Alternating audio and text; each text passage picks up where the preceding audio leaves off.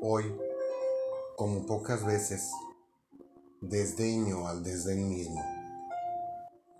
Una revelación se hizo presente en mí al recorrer aquella casona olorosa a humedad, a encierro, a fierros viejos y a soledad.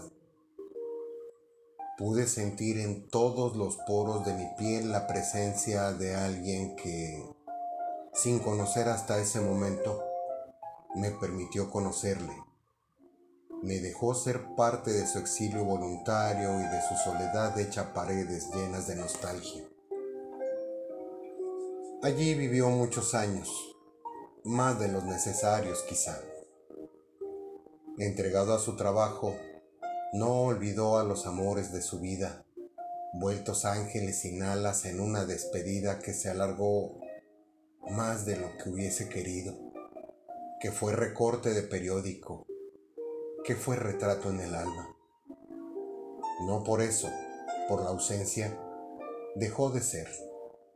Entregado a su trabajo dentro de su casa taller, viviendo siempre del recuerdo entre versos y facturas, entre herramientas y gatos. Sus amores se volvieron etéreos, impalpables dentro de su soledad voluntaria, de su familia tradicionalista que lo tachaba de loco, de necio, que lo dejaba al borde del olvido y de la sin razón. Poco o nada le importó, absorto en sus soldaduras, en sus doblados y en su vida de ermitaño. Alto como el quicio de la puerta, cuerpo de roble italiano con alma de flor, se permitió escribir poemas se dejó querer entre las palmas y los jarrones negros entre el blanco del estuco de las columnas de su casa. Ya no dejó que el aire corriera por los pasillos amplios, que la lavadora se hiciera un quiste en el baño de mármol negro, que la ropa se montonara lejos y cerca de él. Pasaron los años y su vida se fue haciendo un eco de memorias de su hermana, de sus padres y sus hermanos se fue sobre el viejo colchón de su recámara, rodeado de la presencia de quien ya no estaba físicamente, pero que le llenaba el alma desde el último rincón de sus ausencias. Unos brazos fraternos lo despidieron de este mundo y lo vieron irse a donde otros lo recibieron sin juzgarle, con amor. Ahí en esa habitación llena de olores de nostalgia y de libros fue donde hoy hablé con él.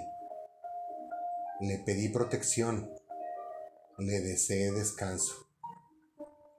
Le dirigí una oración al par de un pecho sollozante, dolorido y hecho llanto. Me contestó con paz, con libertad y con todo el amor de que fue capaz desdeño al dolor, reto a la vida que me obligue a no ser feliz, a no vivir a plenitud con quien amo, que siempre y a pesar de los años y los latidos ha estado conmigo, que me impida tener a mi alcance todos los recursos de que he hecho mano para ser y para estar.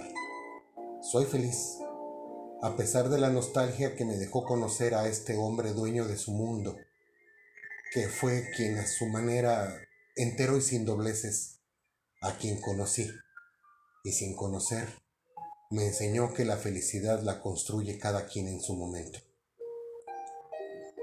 Yo agradezco a este gigante sus enseñanzas sin que haya existido un lazo, sin que nos haya unido nada en esta vida, pues él se fue cuando yo estaba llegando que abrió su pecho y sus alas de paloma franco, que es y fue, que amó sin medida, que sufrió la pérdida del corazón, que se arrancó de sí mismo para ser quien fue.